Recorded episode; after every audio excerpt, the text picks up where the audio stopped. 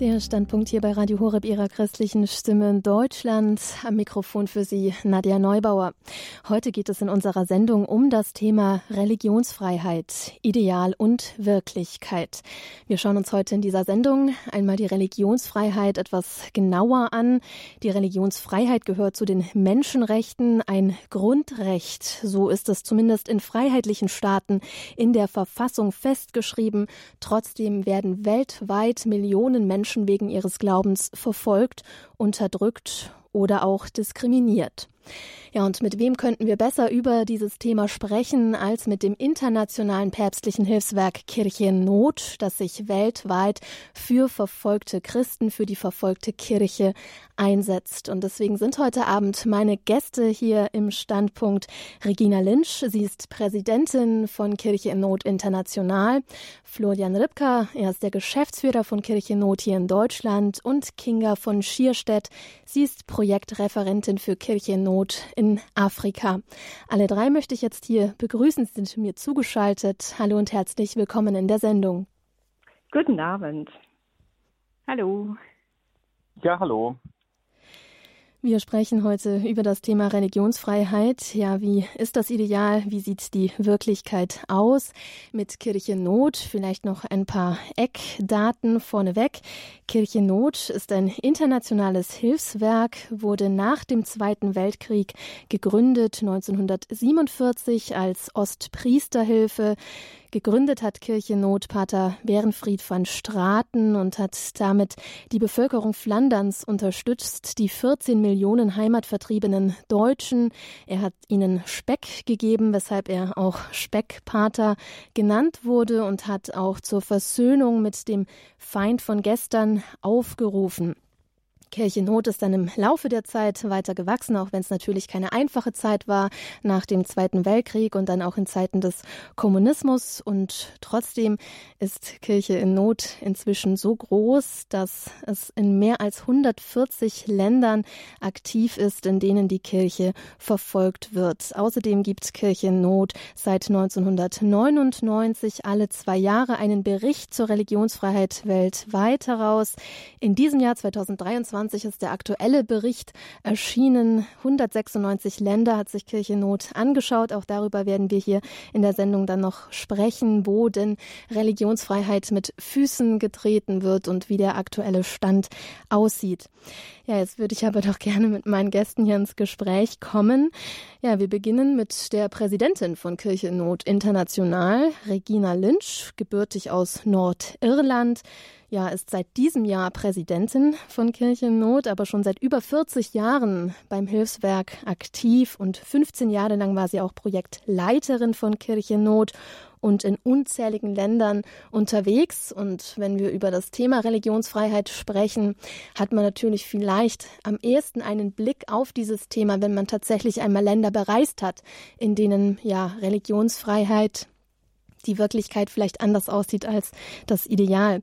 Frau Lynch, Sie sind ja viel rumgekommen in der Welt. Ja, vielleicht können Sie den Hörern einfach mal ein bisschen erzählen, so was erlebt man denn auf diesen Reisen? Wie haben Sie denn diese Länder, die Sie bereist haben, erlebt? Ja, ja, ich finde, ich überlege eigentlich, ähm, ich würde sagen, ich bin kaum in einem Land gereist, wo es keine Diskriminierung oder sogar Verfolgung gab.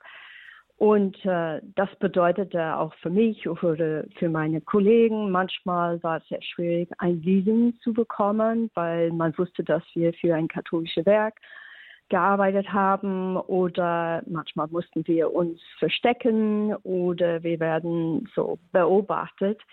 Ähm, allerdings, äh, wenn wir reisen und auf alle meine Reisen waren wir sehr privilegiert, weil ähm, die lokale Kirche sorgt dafür, dass wir in keine gefährliche Situation kommen.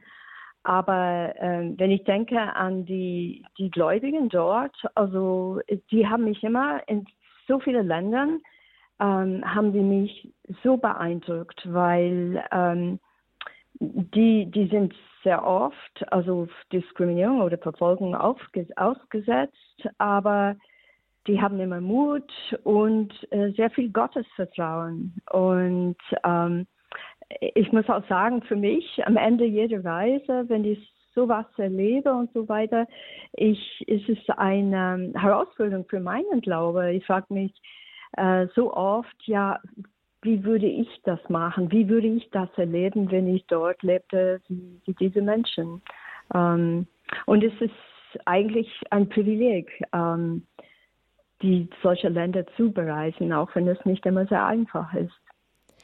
Ja, wenn Sie sagen, dass Sie selbst auch erleben mussten, wenn sie in Ländern unterwegs waren und sie waren kaum in einem Land unterwegs, in dem eben Christen ähm, nicht äh, diskriminiert oder verfolgt werden, dass sie da auch manchmal schon, auch wenn sie jetzt privilegiert sind als Hilfswerk bei ihren Reisen, aber dass sie doch auch Gefahren ausgesetzt waren.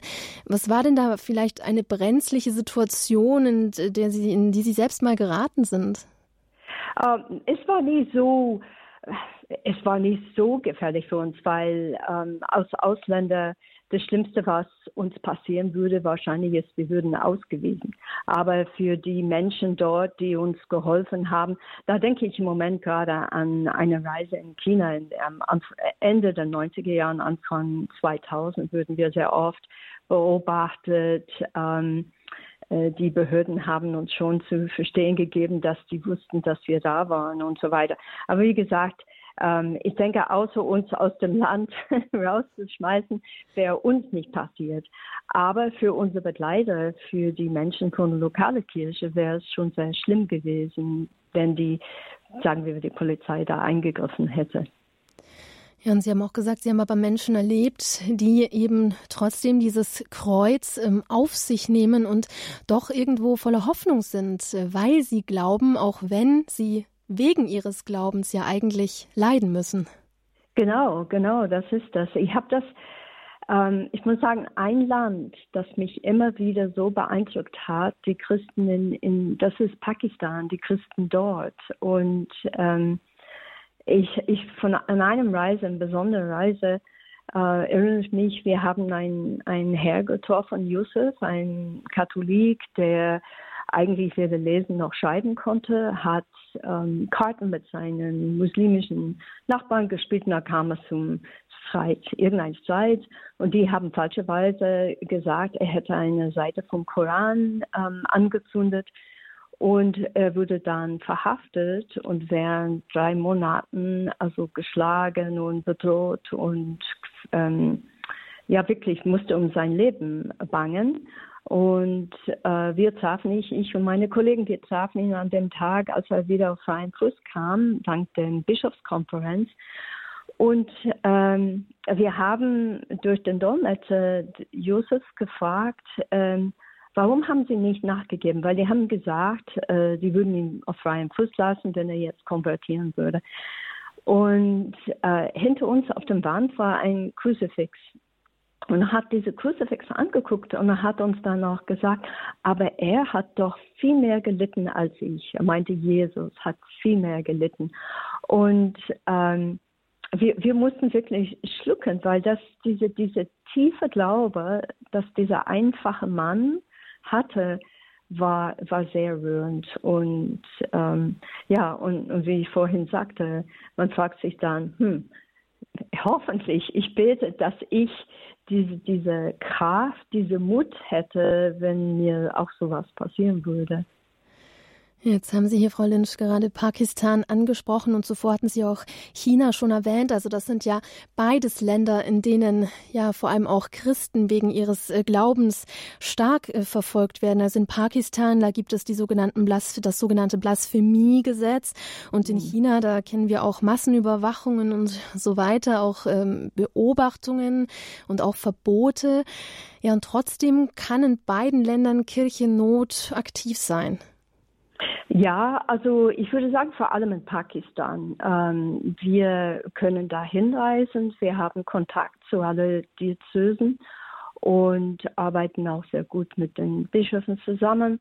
Ähm, es gibt sehr viel Not. Äh, wie Sie wissen, wir helfen vor allem auch für Pastoralprogrammen, für den Bau von Kirchen. Das ist schon erlaubt. Äh, auch für Klöster, für, für Schwestern, für Modernisierungsprojekte für die, die Priester, aber wir unterstützen auch den Bischofskonferenz, den ähm, Justitie, äh, wie sagt man, und Frieden, äh, Justice and Peace Department von dem äh, Bischofskonferenz, damit die gute Anwälte haben, um Christen zu befreien, wenn die falscherweise ähm, Blasphemie ausgesetzt sind oder veranklagt sind oder im Gefängnis sitzen oder ja mit dem mit der Todesstrafe ähm, ja konfrontiert sind. Also das ist ähm, auch wenn die, die Lage, sagen wir, nicht sehr einfach ist, wir dürfen trotzdem helfen und können helfen und, und möchten gern helfen. Also wenn wir gerade schon mitten im Thema drin sind, Religionsfreiheit, Ideal und Wirklichkeit und jetzt über Pakistan sprechen und das Blasphemiegesetz vielleicht noch mal ganz kurz äh, dazu auch, was genau meint denn Blasphemie und äh, was hat es mit diesem Gesetz auf sich, das ja in Pakistan auch immer mehr verschärft wird? Ja, also Blasphemiegesetz, das heißt, wenn irgendjemand, das ist nicht, das sind nicht nur Christen, es geht auch um, um Muslime, wenn irgendjemand den Prophet, Mohammed auf irgendeine Weise, äh, wie sagt man, äh, insulted, Entschuldigung, ich finde immer nicht immer die Wörter auf Englisch, auf Deutsch, äh, ja, ähm, etwas gemacht hat, was den Namen von dem Prophet oder Prophet selbst geschandet hat, ähm, kommen die ins Gefängnis und könnten auch zum Tode bedroht sein. Und man muss sagen, diese, dieses Gesetz wird, wird sehr oft missbraucht, nicht nur gegen Christen oder andere Minderheiten wie die äh, Hindus. Ähm, es wird manchmal einfach als Racheinstrument äh, missbraucht, also wenn Nachbarn unter sich Streit haben oder sowas. Ähm, aber es mehr Christen äh, prozentuell leiden darunter als jetzt Muslimen und es ist sehr sehr schwierig dann auch Polizisten oder Richter die dann die Seite von den Christen nehmen und, und die helfen. Und Gott sei Dank, also die, die Kirche ist da mit der Bischofskonferenz, mit Anwälten, so weit wie möglich, ähm, die, die, Christen, die falscherweise ähm, beschuldet sind, auf freien Fuß zu bekommen. Aber man muss auch verstehen, wenn, auch wenn die einmal frei gesprochen werden, äh, es ist sehr schwierig für sie dann in dem Land zu bleiben oder mindestens in ihrem Dorf. Und das sind in der Regel sehr einfache Menschen, wie in der Fall von, von Yusuf, von dem wir gesprochen haben, die weder lesen noch schreiben können. Und sie müssen ihr Leben von vorne an anfangen und sehr oft das Land verlassen, was auch für sie sehr schwer ist. Sie lassen ihre ganze Familie hinter sich. Ja, und genau für solche Menschen ist ja Kirchennot weltweit da, also für die Millionen Menschen, die wegen ihres Glaubens in Ländern verfolgt werden, diskriminiert werden und unterdrückt werden. Präsidentin des Internationalen Hilfswerks Kirchennot ist Regina Lynch. Mit ihr bin ich hier gerade im Gespräch. Aus ihrem reichen Erfahrungsschatz kann sie hier auch schöpfen, war selbst ja ja jahrelang für Kirche in Not in unterschiedlichsten Ländern der Erde unterwegs. Ja, und vielleicht auch hierzu noch einmal, Sie haben ja auch Papst Franziskus schon live erleben dürfen auf Ihren Reisen. Also Papst Franziskus, ein Papst, der ja bekannt dafür ist, dass er an die Ränder geht, eben genau dahin, wo auch Kirche Not aktiv ist. Was hat Sie denn besonders beeindruckt an diesen Begegnungen mit dem Heiligen Vater? Also ich glaube 2021 bei der Reise in den Irak, da haben Sie Papst Franziskus treffen dürfen. Ja, ähm, genau. Ich durfte äh, mit ihm ähm, auf diese Irakreise, ich durfte ihn begleiten. Also ich war ein Teil von der Delegation. Und ähm, ich kann mich erinnern, damals, das war mitten in der Covid-Zeit und viele Leute meinten, er würde nicht dahin reisen wegen Covid, aber auch wegen der Sicherheitsrisiken, die es auch da gab. Ähm, aber es war sehr klar, es war für den Papst sehr wichtig, dorthin zu reisen, um diese kleine Minderheit von Christen zu, zu begegnen und auch für die Christen dort. Das, man muss sich vorstellen, die sind wirklich eine Minderheit und äh, die Tatsache, dass ihren Papst zu ihnen gekommen ist, das, das war unglaublich und ähm, es war ein, ein sehr intensives Programm. Aber was ich bei dem, beim Papst Franziskus gesehen habe, er war unermüdlich, Er war immer Aufmerksamkeit und hat wirklich versucht, den Menschen dort ähm, Hoffnung zu geben. Man spürte diese Nähe von ihm an, an den Menschen. Ähm, es war auch sehr rührend. Ähm, Sie wissen, im August 2014 150.000 Christen sind aus der Nineveh-Ebene geflohen, weil der Islamic State, ISIS, ist da reinmarschiert. Und äh, Kirche Not äh, hat denen zuerst geholfen, als die in Kurdistan waren, in Erbil zuflüchtet hatten. Ähm, und dann haben wir mit den Christen gesprochen, langsam, ob sie zurück in ihre Dörfer wollten. Und am Ende sind etwa die Hälfte zurückgekehrt in ihren Dörfern. Und ähm, wir haben die dann dabei geholfen, ihre Häuser zu, zu renovieren und, und auch die Kirchen. Und dieser Besuch vom, vom Papst äh, Franziskus war besonders dort in der Nineveh-Ebene sehr rührend, wo, wo die Menschen zurückgekommen sind, ähm, trotz allem, was die gelitten haben. Und ähm, auch da in, in die größte Stadt, Karakosch, ähm, gab es eine Begegnung vom Papst mit, äh, mit den Christen in den Altahir-Kirche. Und, und vor ihm in einem Moment stand ähm, eine Frau, eine ganz kleine, schmale Frau, die Doha Saba. Und, und sie hat dem Papst ihre, ihre Geschichte erzählt, wie ihrem Sohn, ich glaube, er war elf Jahre alt, ähm, ein, ein Cousin und noch ein junger Mann wurde von ISIS ähm, getötet, von einem Racket von, von ISIS. Und sie hat dem Papst gesagt, wie sie äh, mit sich drängt, also mit sich kämpft, ähm, um die, die Täter zu verzeihen. Aber diese kleine Frau hat es aber dem Papst gesagt, ähm, ja, aber Jesus, unser Meister, hat uns äh, gelehrt, zu, zu vergeben. Und nachher im, im Flugzeug auf dem Weg zurück nach Rom, als der Papst mit den Journalisten gesprochen hat, hat von Doha Saba gesprochen und, ähm, und gesagt, wie wichtig es ist zu vergeben. Wir, so oft äh, schimpfen wir aufeinander oder reden sehr schlecht voneinander, aber sagte, was so wichtig ist, diese Frau hat es gesagt, also dass, dass wir einander vergeben. Ja. Ja, auch hier wieder dieses starke Glaubenszeugnis, dass diese Christen gerade in Ländern, in denen sie unterdrückt, verfolgt werden, eben an den, ja, an den Tag legen, so ganz offen legen, dass sie da wirklich ähm, diese Vergebung auch versuchen zu leben, wo, ja, wo, wo ihnen doch so viel Leid äh, widerfährt und das eigentlich völlig zu Unrecht. Wir sprechen hier im Standpunkt bei Radio Horeb über das Thema Religionsfreiheit, Ideal und Wirklichkeit. Und wie ich schon zu Beginn gesagt habe, das Ideal sieht ja eigentlich so aus, dass in vielen Staaten Religionsfreiheit als Grundrecht in der Verfassung festgeschrieben ist. Es gehört zu den Menschenrechten und ja, trotzdem eben werden in vielen Teilen der Welt Menschen wegen ihres Glaubens eben auch verfolgt. Und es gibt ja den Bericht von Kirche in Not zur Religionsfreiheit weltweit. In 196 Ländern hat sich Kirche in Not einmal angesehen, wie es dort mit der Religionsfreiheit aussieht, wie es bestellt ist um die Religionsfreiheit. Der Bericht umfasst 900 Seiten, fast 900 Seiten und wurde auch in sechs Sprachen veröffentlicht.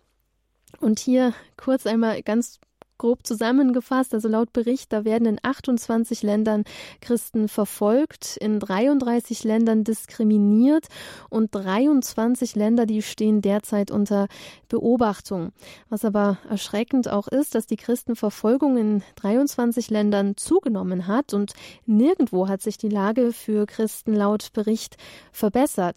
Und ehe wir jetzt vielleicht auch noch mal näher auf diese schockierende Realität eingehen, Nochmal kurz hier zu dieser Unterscheidung auch. Also es gibt ja die Unterscheidung zwischen Verfolgung und Diskriminierung. Also wo hört denn die Diskriminierung auf und wo fängt Verfolgung an? Ja, also zuerst ähm, muss ich sagen, wir machen auch diese, dieser Unterschied, also aus Seriositätgründen, weil nicht jede Diskriminierung aufgrund von Religion ist gleich mit religiöser Verfolgung zu setzen. Aber ähm, nur zu erklären, diskriminieren, kommt, das kommt vom lateinischen Verb für Absondern, Abgrenzen, Abgrenzen, Unterscheiden. Und wer diskriminiert, macht einen Unterschied zwischen Menschen, die einer bestimmten Religion angehören und der übrigen Bevölkerung. Und unter Diskriminieren äh, fallen Vorfälle wie Hate Speech oder Verbreiten von Vorurteilen gegen religiösen Gruppen, äh, Benachteiligung beim, bei Arbeitsplätzen oder lokale Einschränkungen der Religionsausübung und, und so weiter und so fort. Verfolgung dagegen erfolgt umfassende generelle mit realen Gefahr für Leib und Leben. Und ähm, wenn ein Fall von Diskriminierung religiöses Leben zwar eingeschränkt, aber möglich ist, so läuft Verfolgung daraus, daraus hinaus, religiöses Leben oder bestimmte Gruppen zu zum Schweigen zu bringen. Ähm, es, okay, es ist klar, dass die Übergänge von Diskriminierung zu Verfolgung sind sehr fließend und, und schleichend auch. Aber irgendwann werden die dann, ähm, Diskriminierung ist sehr oft eine Vorstufe der Verfolgung. So fängt es damit an, in kleinen Dingen versteckt und dann das Recht auf Gleichheit wird angegriffen äh, und irgendwann ist die Verfolgung da, leider. Und wie kommt es denn jetzt dazu, dass in so vielen Teilen der Welt ja Glaubensgemeinschaften, also sind ja jetzt nicht nur Christen, die unter Diskriminierung oder Verfolgung leiden, es betrifft ja auch andere Glaubensgemeinschaften, dass die eben verfolgt und diskriminiert werden. Woher kommt das? Also ich glaube, was wir beobachten ist, ähm, es gibt drei Hauptursachen für Verfolgung und ähm, und das nimmt zu. Also zum einen der erste ist, es gibt so ein ethno-religiöser Nationalismus. Das haben wir in Indien oder Myanmar. In Indien Hindu-Staat, in, in Myanmar die Militär, die an der Macht sind, sind Buddhisten. Ähm, dann gibt es islamistischen Extremismus. Äh, das finden wir in dem Nahen Osten. Aber jetzt äh, mehr und mehr, vor allem in Teile von, von Afrika, also von Westafrika besonders, aber auch Nordmosambik. Und dann, äh, drittens gibt es die autoritären Systeme wie äh, Nordkorea oder Iran oder China. Und ähm, es gibt so, es gibt politische Gründe, aber es gibt auch sehr oft, äh, das wächst weil es gibt äh, wirtschaftlichen Interessen. Ja? Ähm, ich denke sehr oft, wo es Mineralien, wo es Öl gibt, äh, passiert das auch sehr oft. Und ähm, also wir finden es sehr gut, ähm, dass es jetzt mittlerweile auf EU- und Bundesebene Beauftragte für Religions- und Weltanschauungsfreiheit gibt, weil ähm, es ist sehr wichtig, dass die EU oder auch Deutschland solche äh, Religionsfreiheit immer im Blick haben und, und folgen, was, was passiert, wenn es verletzt ist. Ja, und wo, in welchen Teilen der Welt ist denn dieses Recht auf die Glaubens- und die Religionsfreiheit besonders, ähm, ja, besonders verletzt? Oh, es, es gibt es gibt es so so viele. Wie ich sagte, also ähm, in den Nahen Osten ist es ähm, also schwierig, aber wo wir merken, dass es ähm, immer schlimmer wird, wie zum Beispiel Pakistan, habe ich schon erwähnt, aber in, ähm, vor allem in, in Westafrika, äh, wo es das sind, äh, das sind heute im, im Westafrika, da sind Dschihadisten, da sind Allianzen mit Al-Qaida, mit dem islamischen, islamischen Staat, also ISIS. Äh, das sind, das sind Orten, wo ähm, eine Art von radikaler äh, Islam am Wachsen ist. Und äh, nicht nur die Christen, äh, werden dann verfolgt, auch andere Menschen, die mit denen nicht mitmachen, die, die ihr Programm nicht folgen. Aber es ist äh, sehr äh, besorgniserregend heutzutage, wenn wir sehen, wie das, wie das zunimmt. Und dann gibt es natürlich ähm, Länder, äh, ich muss sagen, es gibt Länder, wo äh, Religionsfreiheit zwar nach der Konstitution ähm, versprochen ist oder es, steht in dem, in dem Gesetz, aber es ist, wie das umgesetzt wird, wie das interpretiert wird, macht der Unterschied. Und zum Beispiel in China wird das garantiert, aber durch die in, eigene Interpretation von den Behörden, vom Staat, äh, wird das anders ähm, ausgespielt, als man erwartet. Und wenn es doch jetzt aber, also Sie hatten jetzt auch die EU genannt, also EU-weit gibt es ja Religionsfreiheitsbeauftragte, ähm, die da so ein bisschen Auge auch drauf haben, wie dieses Recht eingehalten wird. Warum ähm, gibt es dann dennoch häufig eher Verschlechterung ähm, statt Verbesserung? Ähm, ich glaube, manchmal ist es ähm, vielleicht äh, Mangel, ein Mangel an Wissen, manchmal von den Beobachtern also für uns, unser Glück, wenn man will, unser ja, Glück ist, dass wir ähm, Kontakte an Ort und Stelle haben. Wir haben die, die lokale katholische Kirche, wir haben die Bischöfe, die Priester, die Schwestern, die uns dann sagen können, wie es tatsächlich geht. Und äh, manchmal kommen, sagen wir, äh, eine Delegation von einem westlichen Land reist irgendwo an aber es ist schwierig für den in ein paar Tagen eigentlich die, die Realität zu sehen. Ähm, wir machen seit ähm, ziemlich vielen Jahren jetzt, also Advocacy. Und, und was wir machen dann ist, äh, wir laden dann äh, Vertreter von der Kirche, sei es Bischof und Priester oder Laien, äh, mit uns nach Brüssel zu gehen und den Minister dort ähm, zu erzählen, wie tatsächlich die, die Situation ist.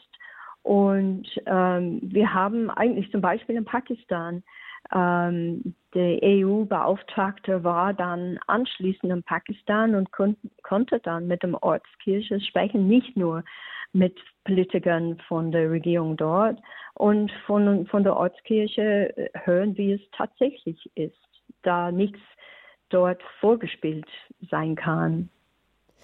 Aber funktioniert denn dieser Dialog? Also ist er denn so fruchtbringend, äh, dass es tatsächlich auch auf die Politiker im Land selber dann Einfluss ausübt?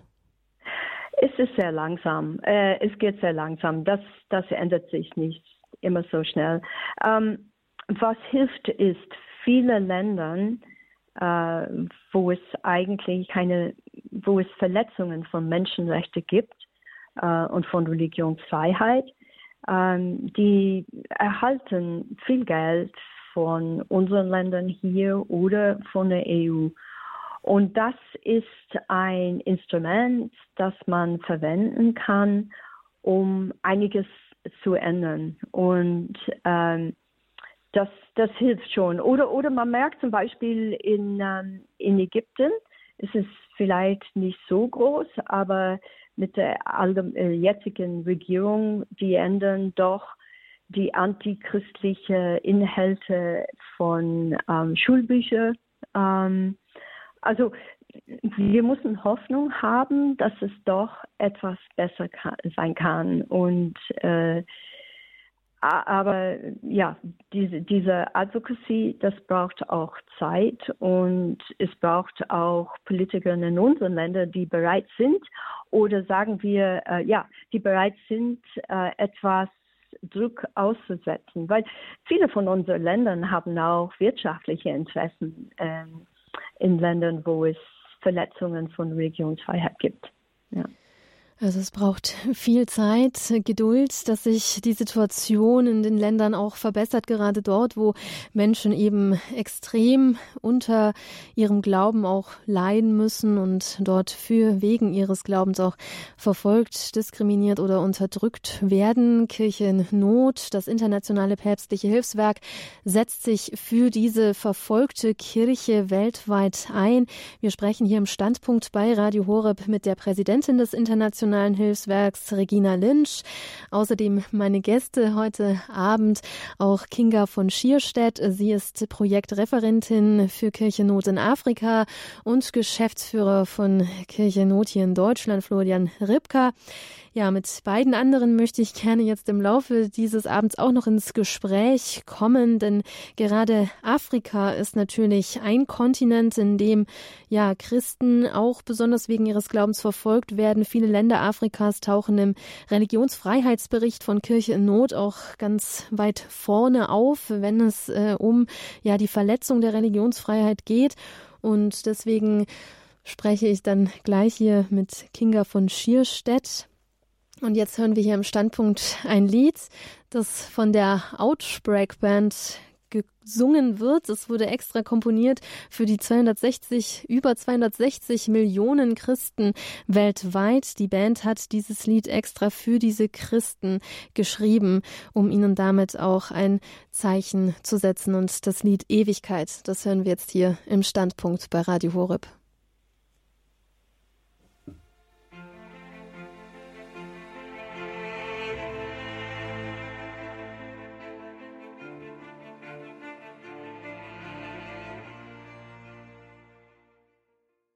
Der Standpunkt hier bei Radio Horeb ihrer christlichen Stimme in Deutschland, das war gerade die Outbreak Band mit einem Lied, das die Band vor drei Jahren für die über 260 Millionen Christen, die weltweit verfolgt werden, geschrieben hat. Mittlerweile muss man sagen, leider sind vermutlich noch ein paar Menschen mehr dazu gekommen, die wegen ihres Glaubens oder ihrer Religion verfolgt werden. Dabei steht in Artikel 18 der Allgemeinen Erklärung der Menschenrechte, jeder Mensch hat das Recht auf Gedanken, Gewissens- und Religionsfreiheit. Dieses Recht schließt die Freiheit ein, die Religion oder Überzeugung zu wechseln, sowie die Freiheit, die eigene Religion oder Weltanschauung allein oder in Gemeinschaft mit anderen, öffentlich oder privat, durch Lehre, Ausübung, Gottesdienst und Kulthandlungen zu bekennen. Jetzt haben wir hier im Standpunkt schon von der Präsidentin des Internationalen Päpstlichen Hilfswerks Kirche Not, Regina Lynch, einen ersten Einblick davon bekommen, was diese Verletzung Verletzung der Religionsfreiheit bedeutet, wie sie auch aussehen kann in Teilen dieser Welt. Und jetzt würde ich gerne mit Kinga von Schierstedt ins Gespräch kommen. Sie ist heute auch mein Gast hier im Standpunkt heute Abend. Sie ist Projektreferentin für Kirchennot in Afrika. Und Afrika ist ein Kontinent, in dem ja viele Christen tatsächlich wegen ihres Glaubens auch verfolgt werden und ja unter vielen Verletzungen auch leiden müssen. Und deswegen grüße ich jetzt hier im Standpunkt auch Kinga von Schierstedt. Guten Tag, hallo. Hallo, guten Tag. Ich habe auch gerade erfahren, kurz vor der Sendung, dass Sie eben erst, also vor knapp einer Woche aus dem Sudan zurückgekehrt sind. Also auch das ein Land, äh, für das Sie zuständig sind, also eines der Länder, für das Sie zuständig sind, Projektreferentin sind, Zentralafrika gehört dazu, Nigeria, Südsudan und eben der Sudan. Also gut, dass Sie hier wieder gut gelandet sind und heute hier zu Gast sind. Was haben Sie denn erlebt auf Ihrer letzten Reise? Ja, ich war allerdings im Südsudan, nicht im Sudan. Im Südsudan, ähm, ja, das ist ein Unterschied, genau. das stimmt. Weil momentan ist es sehr, sehr schwierig, in den Sudan zu reisen. Ich glaube, also da ist ja seit dem 15. April, ja, eigentlich kann man sagen, ein Krieg ausgebrochen zwischen zwei, einer Paramilitär- und der Militärgruppe. Und ähm, ich habe allerdings zufälligerweise auch einen der Bischöfe aus dem Sudan im Südsudan getroffen. Der hat es irgendwie geschafft auszureisen, möchte auf jeden Fall aber wieder zurück. Und der hat mir erzählt, dass es wirklich ähm, sehr, sehr schlimm ausschaut. Ähm, so war oder ist die, die, die katholische Kirche oder allgemein die Christen im Sudan eine Minderheit und ähm, sind deswegen auch trotzdem Ziel von vielen Angriffen geworden und weiterhin noch Ziel von Angriffen. Also das heißt, den Sudan, der ist gerade nicht äh, bereisbar, aber im Südsudan, da waren Sie zu Gast und auch der Südsudan gehört ja zu den Ländern, in denen Kirche Not aktiv ist. Ähm, was haben Sie genau jetzt auf Ihrer Reise in den Südsudan gemacht? Ich habe jetzt den südlichen Teil vom Südsudan bereist, das heißt die Erzdiözese Juba. Dann war ich in Yei und in Rumbek. Ähm, beim Südsudan muss man wissen, das ist ein Land, das aus sehr, sehr vielen verschiedenen und unterschiedlichen Stämmen besteht. Ähm, über 60 Stämme, die teilweise leider äh, im Krieg miteinander liegen, nicht offiziell und auch nicht nach außen hingetragen, aber innerhalb des Landes gibt es doch sehr, sehr starke Spannungen zwischen den verschiedenen Stämmen und Gruppierungen. Ähm, was man auch merkt, also es gibt schon eine irrsinnige Spannung auch unter den Menschen. Das ist äh, etwas, was mir sehr stark aufgefallen ist, wenn ich das vergleiche mit anderen Reisen, wo ich sehr, sehr viel Freundlichkeit, sehr viel Lachen begegnet bin, ähm, waren die Menschen im Südsudan sehr, sehr verhalt, viel verhaltener, ähm, was, glaube ich, eben diesen Konflikten ja, zuzuschreiben ist. Andererseits muss man auch sagen, dass es jetzt langsam in eine Phase gekommen ist und ich glaube, da hatte der Papst auch sehr, sehr viel dazu getan. Er ist ja im Januar in den Südsudan gereist und hatte auch 2019 sich vor den Präsidenten und den Vizepräsidenten gekniet, die Füße geküsst. Ich glaube, das sind Bilder, die wirklich auch um die Welt gegangen sind. Ähm, er hat sich also wahnsinnig auch für den Frieden im Südsudan eingesetzt und ich glaube, der Präsident zumindest ist das, was ich jetzt auch von unseren Projektpartnern vor Ort gehört habe, möchte sich wirklich jetzt auch für diesen Frieden stark machen. Ich glaube, im Südsudan sind wir also jetzt an einen Punkt gekommen, wo die Kirche wirklich etwas auch für die Menschen tun kann. Das wird nicht von heute auf morgen sein, weil auch die Kultur sehr stark äh, natürlich verhaftet ist. Aber ich glaube, Schritt für Schritt kann da schon auch etwas bewirkt werden, um immer mehr in diesen Frieden zu kommen. Also der Südsudan, da braucht es dann vor allem auch viel Versöhnungsarbeit. Und ja, würden Sie dann sagen, der Besuch des Papstes, der hat dann auch wirklich etwas gebracht im Land. Also es ist jetzt nicht nur Schall und Rauch und der Papst ist weg und ähm, sondern da arbeitet es wirklich weiter. Ich glaube schon. Also diejenigen, mit denen ich gesprochen habe, zumindest, die waren alle wirklich begeistert und sehen darin irgendwo schon einen Aufbruch, eine, einen Richtungswechsel. Also es ist auf jeden Fall, die Hoffnung ist weiterhin da und ich glaube auch der Wille, jetzt Sachen zu ändern. Ja, und der Südsudan, eben hat Sie auch angesprochen, da gibt es viele verschiedene Ethnien, viele verschiedene Volksgruppen. Wirkt sich äh, das denn jetzt auch auf die Glaubens- und die Religionsfreiheit im Land aus?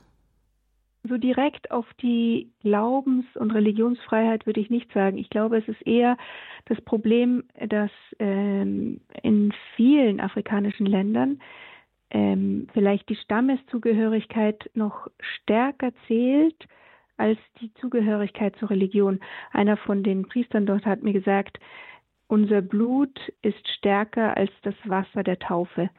Und insofern ist diese Versöhnungsarbeit, die ja ein oder diese christliche Liebe, dass wir alle Brüder sind, dass wir alle Geschwister sind, die ist teilweise noch nicht so stark ähm, präsent. Das heißt, wenn es zu einem Konflikt kommt, dann wird auf jeden Fall erst einmal das eigene, der eigene Stamm, die der eigene Clan beschützt und ähm, immer erstmal gegen den anderen gekämpft, ohne sich zu sagen, die anderen sind vielleicht auch Christen. Denn im Südsudan muss man wissen, ist die Mehrheit tatsächlich christlich. Hm.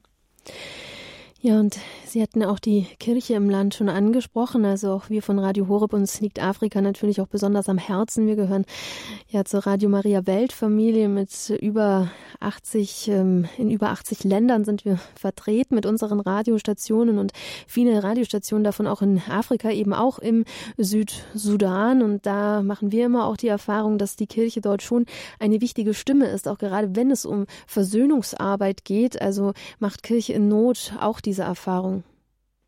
Das auf jeden Fall. Also ähm, ein sehr, sehr mutiges Beispiel ist zum Beispiel der Bischof von Rumbeck, ein italienischer Missionar, der vom Papst zum Bischof dort eingesetzt worden ist, der allerdings ähm, zehn Tage nachdem er in der Diözese angekommen war und auch noch nicht zum Bischof geweiht worden war, ähm, erst einmal attackiert und angeschossen worden ist.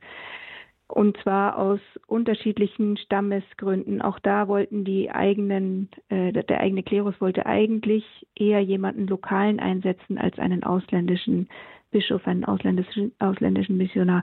Und dieser Italiener ähm, wurde dann ein Jahr auf Reha geschickt, ist jetzt zurück, ist jetzt seit zwei Jahren dort in der Diözese und beweist insofern wahnsinnig viel Mut, weil er eben genau diese Versöhnungsarbeit angehen möchte.